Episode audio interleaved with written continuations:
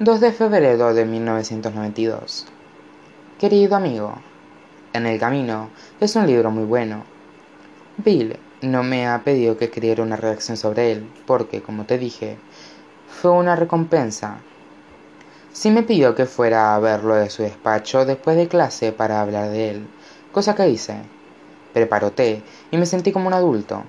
Incluso me dejó fumarme un cigarrillo en su despacho pero me insistió en que dejara de fumar por los riesgos que conlleva para la salud.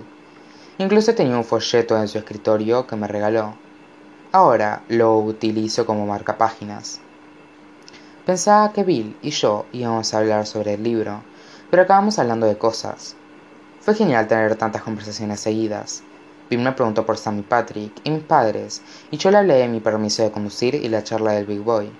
También le hablé de mi psiquiatra, pero no le hablé de la fiesta ni de mi hermana ni su novio. Todavía se siguen viendo en secreto, lo que, según mi hermana, no hace más que aumentar su pasión. Cuando acabé de hablarle a Bill sobre mi vida, le pregunté por la suya.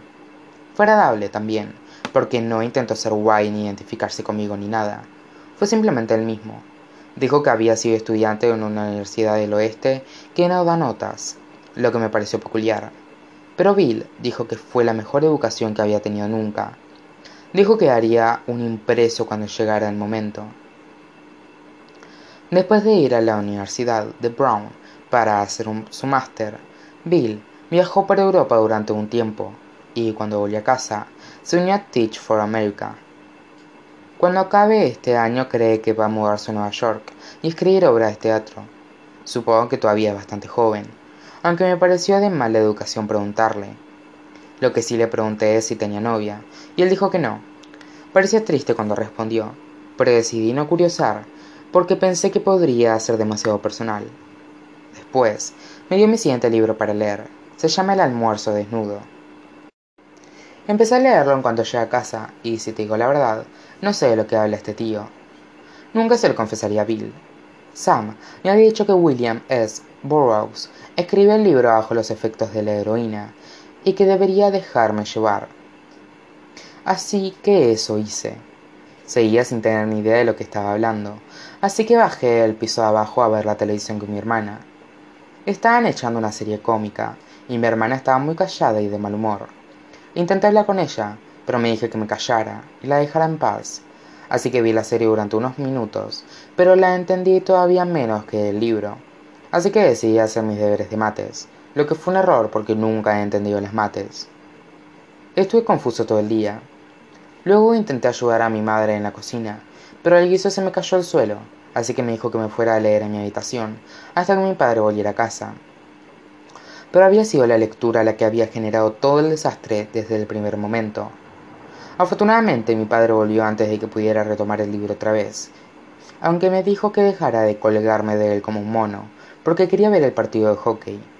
Vi el partido de hockey con él durante un rato, pero no pude parar de hacerle preguntas sobre los países de los que son los jugadores, y él estaba descansando los ojos, que quiere decir dormido. Pero no quería que yo cambiara de canal, así que me dijo que fuera a ver la tele con mi hermana, cosa que hice, pero ella me dijo que fuera a ayudar a mi madre a la cocina, cosa que hice. Pero entonces ella me dijo que me fuera a leer en mi habitación, cosa que hice. He leído ya un tercio del libro y, hasta ahora, es bastante bueno. Con mucho cariño, Charlie.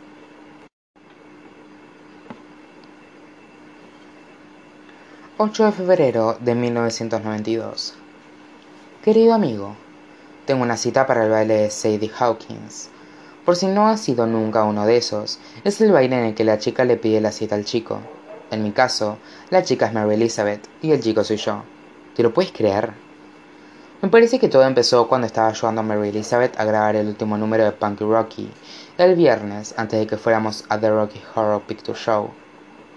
Mary Elizabeth estuvo muy agradable ese día. Dijo que era el mejor número que habíamos hecho por dos razones, y ambas eran gracias a mí. Primera, era a color, y segunda, incluía el poema que le había regalado a Patrick. La verdad es que es un número buenísimo. Creo que me lo parece parecerá incluso cuando sea mayor. Craig incorporó algunas de sus fotografías a color. Sam algunas noticias underground sobre ciertos grupos de música. Mary Elizabeth escribió un artículo sobre los candidatos demócratas. Bob incluyó una reimpresión de un panfleto pro cannabis. Y Patrick hizo un falso cupón anunciando una mamada gratis para todo el que compre una galleta sonriente en el B-Boy, con algunas restricciones. No te lo vas a creer. Había incluso la fotografía de un desnudo de Patrick de espaldas. ¿No es increíble? Sam había pedido a Craig que lo fotografiara. Mary Elizabeth les dijo a todos que mantuvieran en secreto que la fotografía era de Patrick, cosa que todo el mundo hizo, menos Patrick. Durante toda la noche no paró de gritar: Presume de ello, nene, presume de ello, que es su frase favorita de su película favorita, Los productores. Mary Elizabeth me dijo que pensaba que Patrick le había pedido que pusiera la fotografía en la revista para que Brad pudiera tener una foto suya sin levantar sospechas, pero que Patrick no se lo iba a confesar. Brad compró un ejemplar sin mirarlo siquiera, así que quizá tuviera razón. Cuando fui a The Rocky Horror Picture Show esa noche, Mary Elizabeth estaba muy enfadada porque Craig no había aparecido. Nadie sabía por qué, ni siquiera Sam. El problema era que no había nadie para reemplazar a Rocky, una especie de robot musculoso. No estoy seguro de lo que es exactamente. Después de echar un vistazo a todos a su alrededor, Mary Elizabeth se volvió hacia mí. Charlie, ¿cuántas veces has visto el espectáculo? Diez. ¿Crees que puedes representar a Rocky? Yo no estoy más cachas que un croissant. No importa, puedes hacer de él. Supongo que sí. ¿Lo supones o lo sabes? Lo supongo. Me basta. Lo siguiente que supe es que no llevaba nada puesto aparte de unas zapatillas y un bañador, que alguien había pintado de dorado. No sé cómo me pasan estas cosas a veces. Estaba muy nervioso, sobre todo porque, en el espectáculo, Rocky tiene que tocar a Janet por todo el cuerpo, y Sam hacía de Janet. Patrick bromeaba con que iba a tener una erección.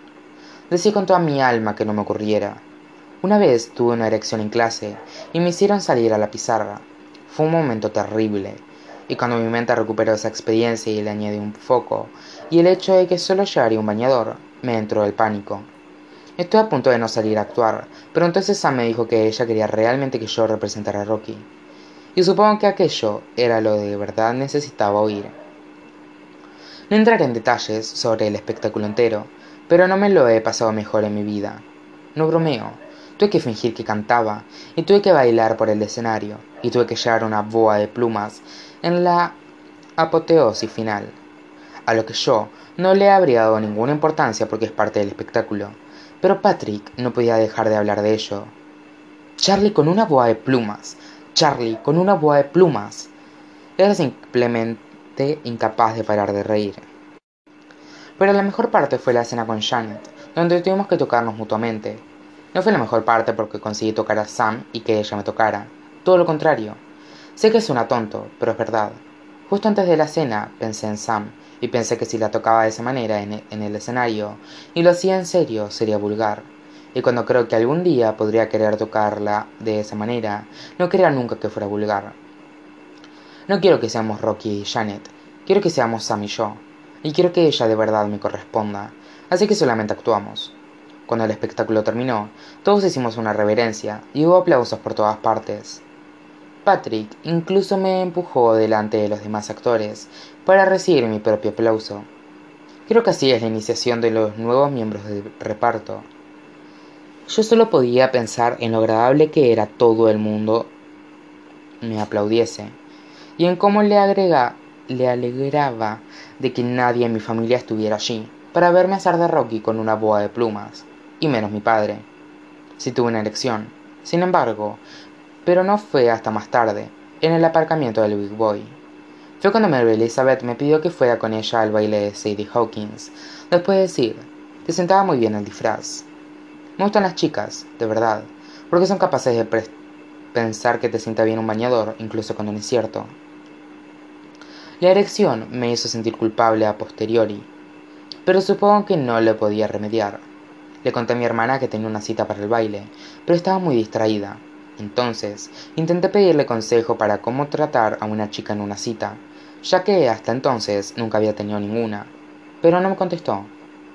No estaba siendo antipática, simplemente tenía la mirada perdida en el vacío.